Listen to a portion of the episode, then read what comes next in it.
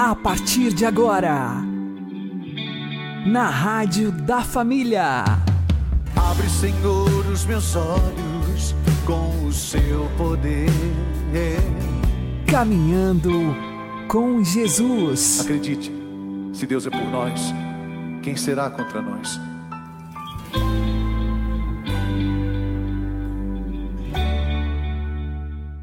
Olá, meu querido irmão, minha querida irmã, ouvintes da Rádio Regional Esperança. Eu sou João Cláudio e este é o programa Caminhando com Jesus. Oremos. Inspirai, ó Senhor, as nossas ações e ajudai-nos a realizá-las, para que em vós comece, para vós termine tudo aquilo que fizermos. Por Cristo, Senhor nosso. Amém. Santíssima Virgem Maria, Mãe de Deus, rogai por nós. Castíssimo São José, patrono da Igreja, rogai por nós. Jesus, ressuscitado e glorioso, depois de subir aos céus, enviou e envia-nos continuamente o Espírito que dele procede, a fim de derramar em nossas almas o dom de Sua graça, que nos foi merecida por seus padecimentos salvíficos. A graça, como o nome mesmo já nos indica, refere-se a algo gratuito, dado com liberalidade ou gratuidade por Deus. Enquanto a ação de Deus sobre nós na ordem sobrenatural, a graça divide-se em graça santificante e graça atual. Hoje falaremos da graça atual. A graça atual pode ser entendida como uma intervenção de Deus em nossa alma, iluminando a nossa inteligência, fazendo-a dar-se conta de alguma verdade sobrenatural e movendo a nossa vontade, estimulando-a a atuar em conformidade com esta verdade. Através desses auxílios sobrenaturais de Deus, ele nos move em direção ao nosso fim último, que é a glória do céu. A graça atual é um dom que ele oferece incansavelmente a todos os homens. É um convite que Cristo dirige o tempo todo a todos os seres humanos, chamando-os ao arrependimento e à conversão. Isso porque a nossa inteligência, debilitada pelo pecado e obscurecida por muitos erros e ignorâncias, precisa ser iluminada por Deus a respeito daquelas verdades que se referem ao fim sobrenatural ao qual fomos destinados.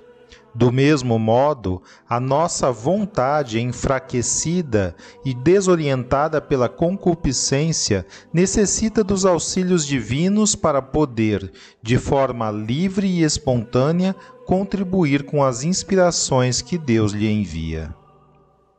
A graça atual age internamente, mas essa ação pode chegar externamente a cada um de nós pelos mais variados meios, dos quais a pregação do Evangelho e os sofrimentos da vida corrente são os principais, além de serem também os mais comuns.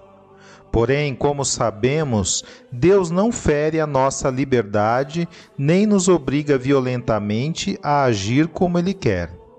Por isso, a graça atual só irá operar de fato se nós, de nossa parte, cooperarmos com ela. Deus quer sim a nossa cooperação, já que nos criou como criaturas racionais e livres mas a nossa cooperação só será possível se nos dispusermos a estar atentos aos chamados da graça de Deus, aos constantes convites que, de muitas maneiras e em várias ocasiões, Ele dirige aos que quer junto de si na alegria do céu.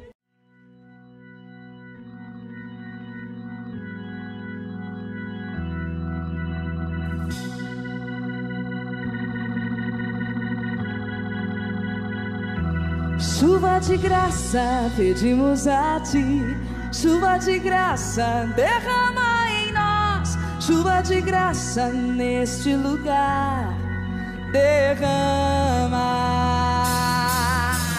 Uh.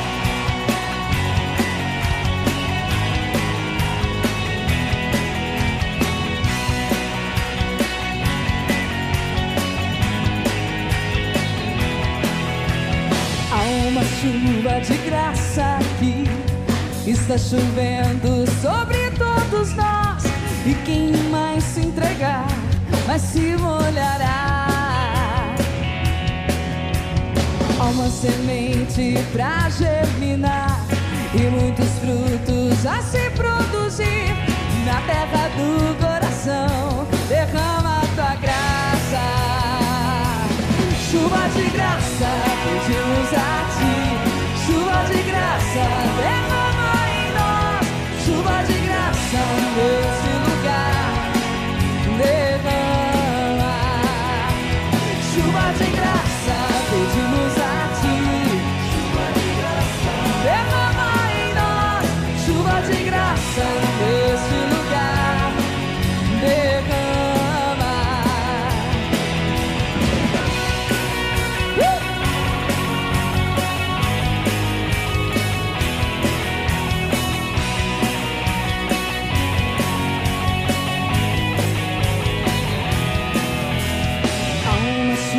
de graça aqui.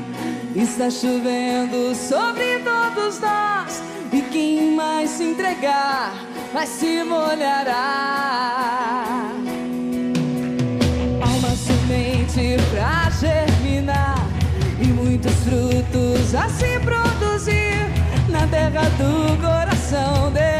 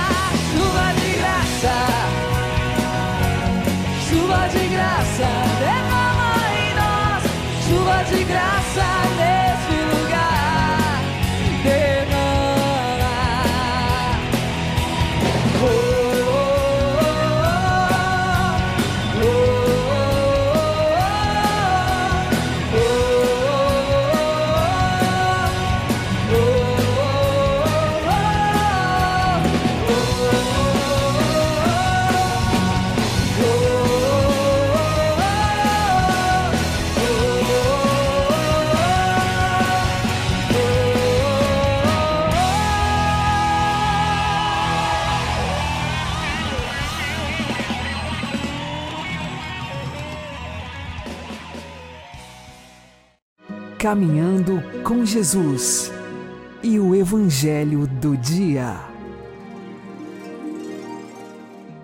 O Senhor esteja conosco, Ele está no meio de nós.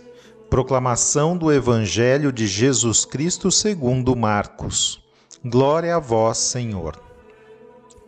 Naquele tempo vieram ter com Jesus alguns saduceus, os quais afirmam que não existe ressurreição e lhe propuseram este caso.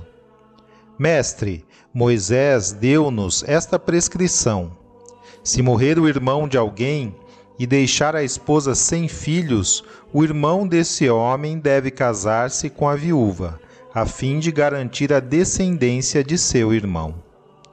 Ora, havia sete irmãos. O mais velho casou-se e morreu sem deixar descendência.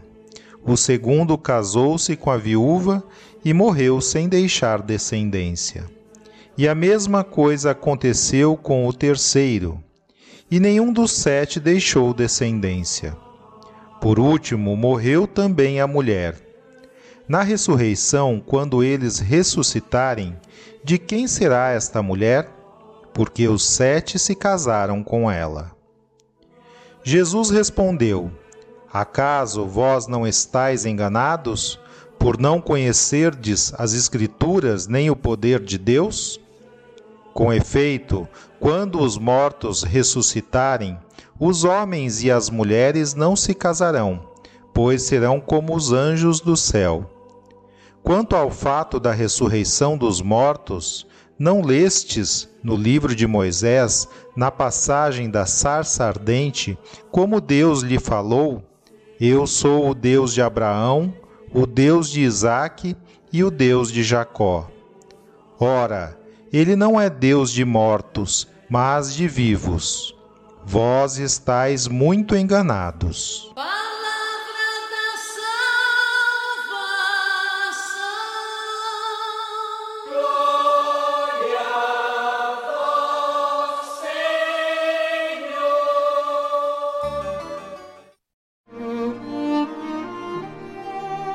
agora a homilia diária com o Padre Paulo Ricardo.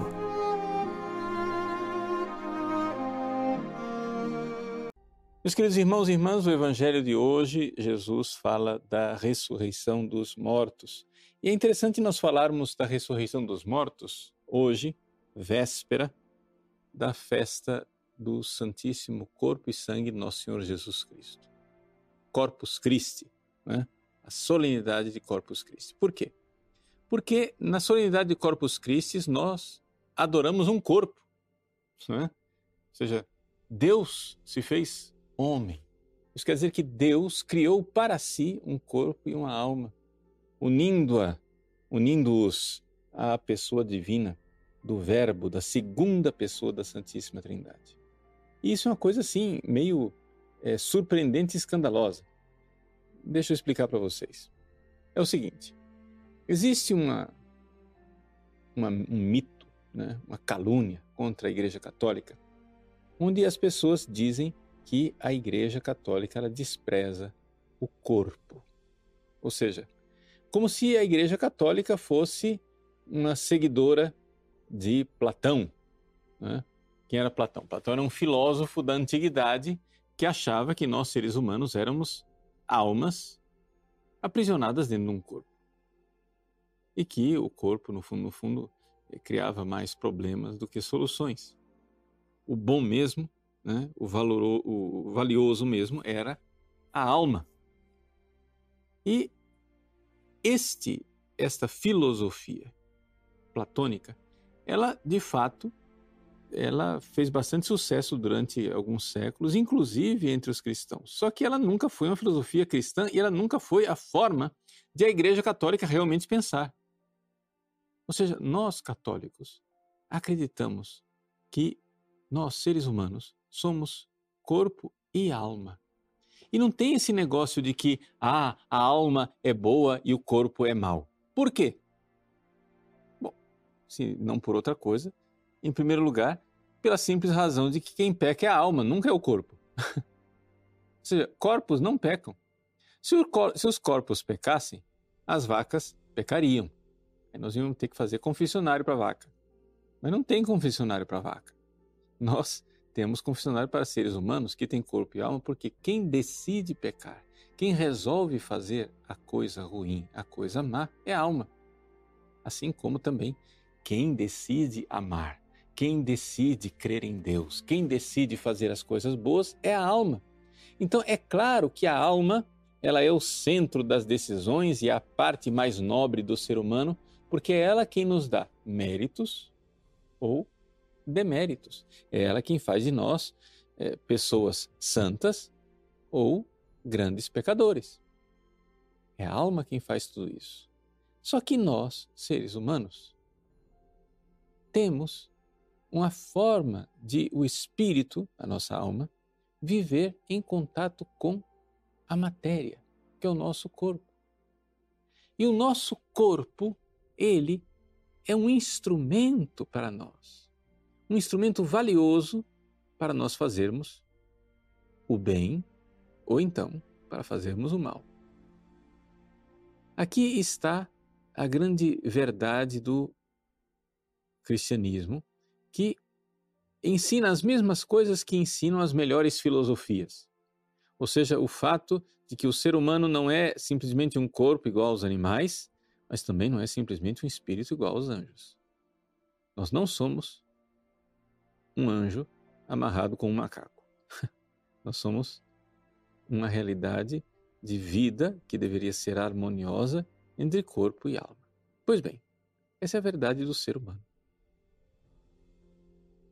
E a maravilha das maravilhas, e a coisa mais admirável, é que Deus, na sua bondade, resolveu se tornar homem, ou seja, se encarnar. Essa é a coisa linda, maravilhosa. Vejam, Deus querendo redimir a humanidade e abrir as portas do céu para as suas criaturas, Deus não se fez anjo. Deus não se fez animal. Deus se fez ser humano. O Filho de Deus, o Verbo eterno, criou para si um corpo e uma alma. E esse corpo e esta alma estão tão intimamente ligados com a pessoa do Filho que todas as ações daquele homem que nasceu em Belém, foi criado em Nazaré, pregou na Galiléia, foi crucificado em Jerusalém, todas as ações daquele homem são ações divinas. É Deus que veio até nós, na nossa humanidade, e a nossa humanidade que foi até Deus. Em Jesus Cristo, Deus e homem vivendo né, em perfeita harmonia. De tal forma que, vejam só, é aqui, maravilha das maravilhas, a nossa parte mais frágil, que é o nosso corpo, né, ela é boa em si mesma. E é tão boa que não somente Deus assumiu a nossa humanidade, assumiu e fez um corpo para si, mas ele quis que o corpo de Cristo, o corpo de Jesus, permanecesse nesse mundo como sendo a âncora, digamos assim, onde Deus está presente no nosso meio. Eis aí a maravilha. Quando o Padre na Santa Missa, pega aquele pedacinho de pão e diz: Isto é o meu corpo. Naquele momento, já não há mais pão. É só aparência de pão. Parece pão, eu sei que parece. Se você levar para um laboratório, todo mundo vai dizer que é pão. Mas, infelizmente, as, a, a ciência natural ela só é capaz de investigar os acidentes. A ciência natural ela nunca chega à substância das coisas. Somente o espírito chega na substância das coisas. Então, o que está ali naquela aparência de pão é substancialmente o corpo de Cristo. E o corpo de Jesus está ali, localizado. Ele tem uma presença física, real, localizado naquela aparência de pão. Enquanto os acidentes, a aparência de pão estiver lá, está lá o corpo de Cristo. E estando o corpo de Cristo, está também lá seu sangue, sua alma e a divindade. Deus fisicamente presente no nosso meio. E essa é a maravilha das maravilhas. É isso que nós iremos celebrar amanhã, na solenidade do Santíssimo Corpo e Sangue de nosso Senhor Jesus Cristo no Evangelho de hoje, Jesus tirando né, a, o erro da cabeça dos saduceus, ele afirma para os saduceus que nós, no fim dos tempos, nós iremos ressuscitar. Nós não iremos entrar no céu somente com nossas almas. Claro, nossa alma também. Mas no fim dos tempos haverá sim ressurreição dos mortos. E assim como o nosso corpo ajudou a nossa alma a fazer o bem, ele receberá a recompensa do bem que fez. E assim como o nosso corpo ajudou a nossa alma a fazer o mal, ele receberá também a punição do mal que fez. O corpo e a alma são parte verdadeiramente daquilo que é a natureza humana. Nós temos essa natureza e foi essa natureza inteira, corpo e alma, que foi assumida por Jesus. Refletir sobre esta verdade é uma ótima preparação para nós celebrarmos amanhã a solenidade do Santíssimo Corpo e Sangue de Cristo. Porque nós, sem medo nenhum, nos ajoelhamos diante de um corpo. Um corpo vivo, escondido atrás da aparência da hóstia. E dizemos: Meu Senhor e meu Deus. Esse é o mistério da presença de Deus no nosso meio através do preciosíssimo corpo e sangue de nosso Senhor Jesus Cristo. Deus abençoe você. Em nome do Pai, do Filho e do Espírito Santo. Amém.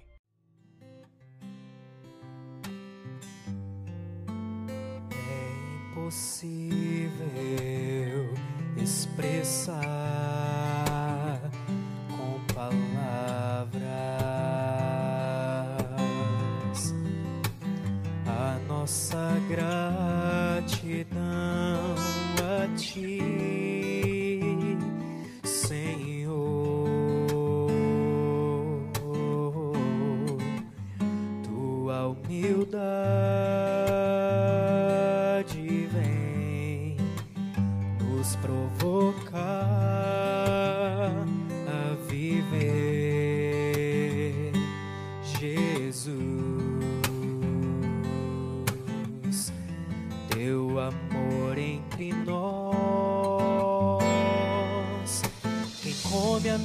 carne viverá. Quem bebe o meu sangue viverá. Amai-vos uns aos outros, como eu vos tenho amado. Pois quem me recebe, recebe amor. Come a minha carne viverá. Quem bebe o meu sangue viverá. Amai-vos uns aos outros, como eu vos tenho amado. Pois quem me recebe, recebe amor, recebe amor.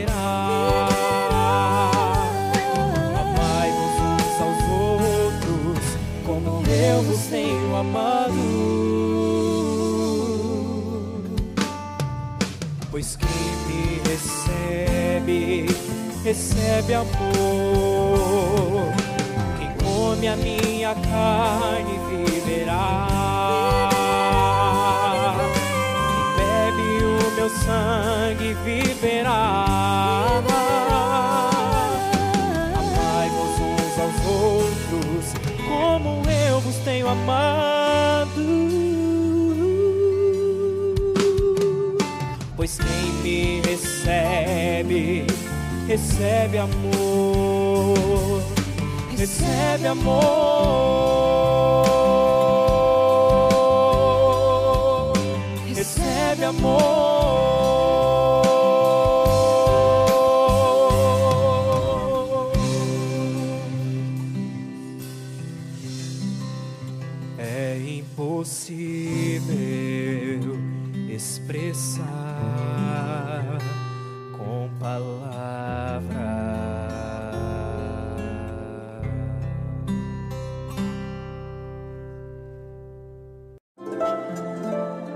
Santo do Dia, com o Padre Alex Nogueira. No dia 2 de junho, nós recordamos Santos Marcelino e Pedro. Estes que são mártires morreram no ano de 303 sob a perseguição do imperador Diocleciano. Marcelino era um padre e Pedro era exorcista. Os dois confessaram a fé em Jesus Cristo e morreram por conta desta fé. A morte deles aconteceu num bosque, escondido de todos, com o carrasco que os levou até lá, e eles foram degolados. Com suas próprias mãos tiveram que limpar o lugar onde apoiaram as suas cabeças para então serem mortos. E depois os seus corpos foram escondidos numa gruta e ali ficaram ocultados. O Papa Damaso conta que quando era criança, ouviu da boca do próprio Carrasco a forma com que os santos foram martirizados e escondidos naquela gruta. E uma senhora muito piedosa, Lucília, teve uma inspiração divina onde estaria os corpos destes mártires. E então, anos mais tarde, foram encontrados os seus restos mortais na gruta onde essa senhora foi inspirada por Deus. Santos Marcelino e Pedro foram muito cultuados na Igreja Nascente, tanto que quando o cristianismo recebeu liberdade, o próprio imperador Constantino ordenou que fosse construída uma igreja em homenagem a estes dois mártires. Porém, esta igreja mais tarde ela foi invadida e profanada, mas o Papa Virgílio, no século VI, reconsagrou a igreja aos mártires, santos Marcelino e Pedro, e então inseriu no cânon romano, ou seja, na oração eucarística que nós utilizamos tradicionalmente, chamada agora como oração eucarística primeira ou cânon romano, o nome destes dois mártires. E eles então são testemunhas de que nós precisamos viver a nossa fé como um verdadeiro valor e, se necessário for, entregar a nossa vida por ela. Peçamos hoje a intercessão destes dois santos nas tuas intenções.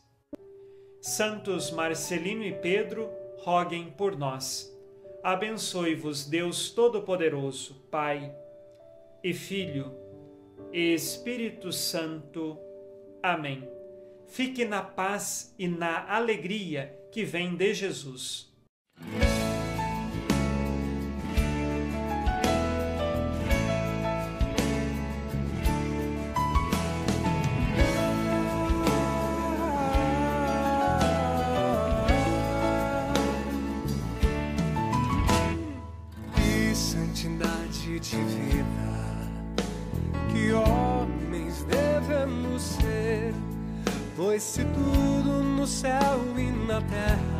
Senhor chamará,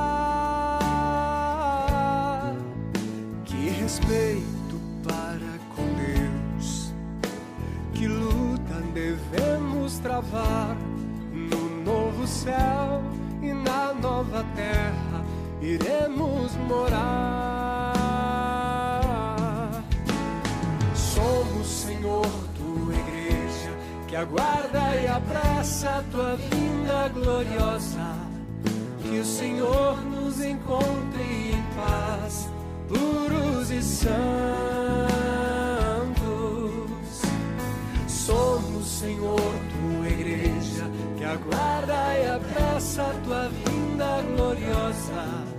Que o Senhor nos encontre em paz, puros e santos. é feito da tua promessa. Perguntam e zombam de Deus,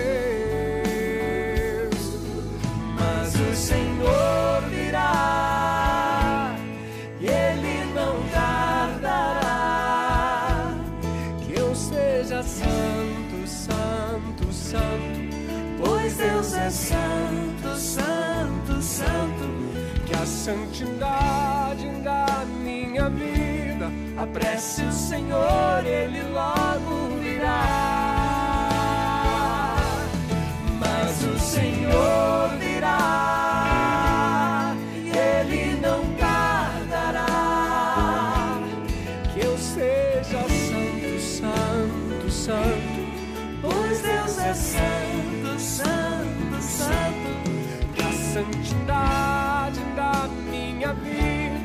Apresse o Senhor, ele logo virá. virá.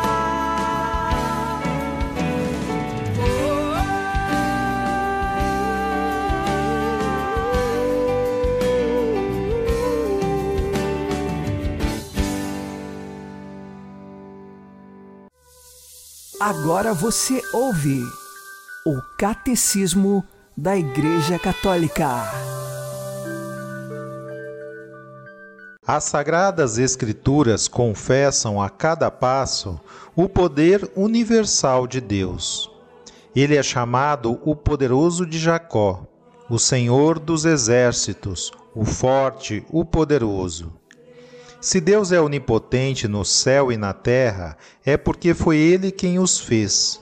Portanto, nada lhe é impossível, e Ele dispõe à vontade da sua obra.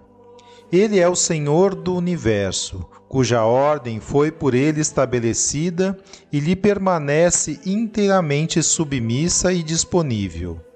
Ele é o Senhor da história, governa os corações e os acontecimentos segundo a sua vontade. Deus é o Pai Todo-Poderoso. A sua paternidade e o seu poder esclarecem-se mutuamente. Com efeito, ele mostra a sua onipotência paterna pelo modo como cuida das nossas necessidades, pela adoção filial que nos concede. Serei para vós um pai, e vós sereis para mim filhos e filhas, diz o Senhor Todo-Poderoso. Enfim, pela sua infinita misericórdia, pois mostra o seu poder no mais alto grau, perdoando livremente os pecados. A onipotência divina não é de modo algum arbitrária. Em Deus, o poder e a essência, a vontade e a inteligência, a sabedoria e a justiça são uma só e a mesma coisa, de modo que nada pode estar no poder divino que não possa estar na justa vontade de Deus ou na sua sábia inteligência.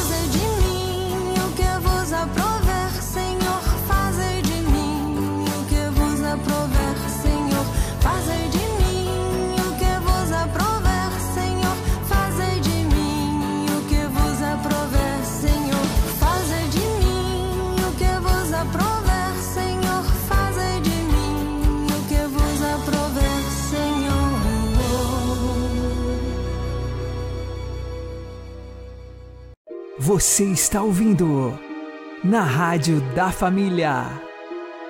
Caminhando com Jesus. Oremos pedindo a conversão dos pobres pecadores. Deus, refúgio e fortaleza nossa, atendei propício aos clamores do vosso povo, e pela intercessão da gloriosa e imaculada Virgem Maria, mãe de vosso Filho, do bem-aventurado São José, casto esposo de Maria, dos vossos bem-aventurados apóstolos Pedro e Paulo e de todos os santos. Ouvi benigno e misericordioso as súplicas que do fundo da alma vos dirigimos pela conversão dos pecadores, incluindo a nós mesmos. Por Cristo nosso Senhor. Amém. Vocês podem ouvir este programa e os anteriores no Spotify. Uma boa noite a todos, que Deus abençoe vocês e continuemos caminhando com Jesus.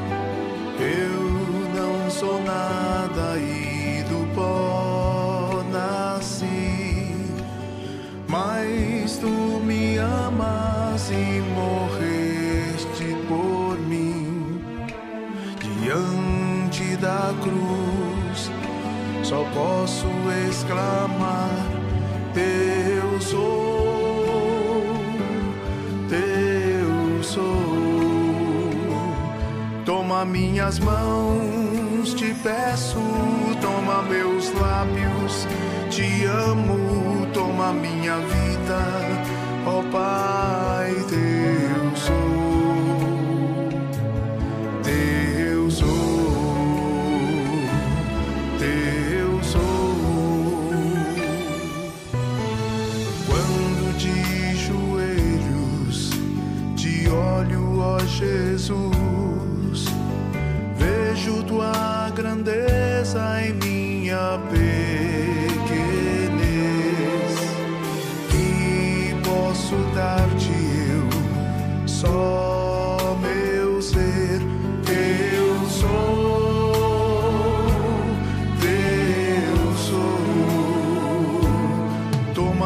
minhas mãos. Te peço, toma meus lábios, te amo, toma minha vida, ó oh Pai, teu sou. Toma minhas mãos, te peço, toma meus lábios, te amo, toma minha vida, ó oh Pai.